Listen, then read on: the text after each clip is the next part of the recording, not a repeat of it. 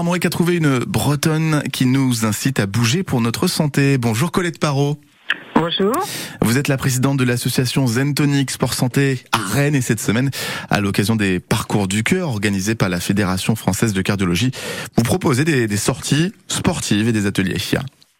Oui, tout à fait. Nous mettons en place une semaine de prévention des maladies cardiovasculaires au sein de notre association Zentonic sur deux axes particuliers, l'alimentation et surtout, évidemment, c'est notre domaine de prédilection, l'activité physique adaptée. L'activité euh, sportive, est-ce que ça fait du bien? C'est important pour pour le maintien en forme et euh, la santé cardiovasculaire. Vous avez euh, de la marche nordique qui est prévue demain et vendredi 14-17 heures. Ça, c'est la marche nordique, ça fait partie des activités qui font vraiment beaucoup de bien, c'est ça?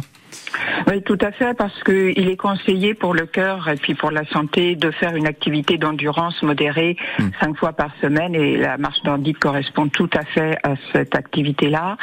Et donc c'est pour ça que nous, nous proposons surtout la marche nordique plutôt qu'une marche classique. Et, et là, ce sera où exactement le rendez-vous marche nordique alors ça sera au parc des Gailleuls mhm. et pendant que il y aura les marches nordiques dans le parc des Gailleuls, eh bien nous aurons des bénévoles qui euh, iront à la rencontre des passants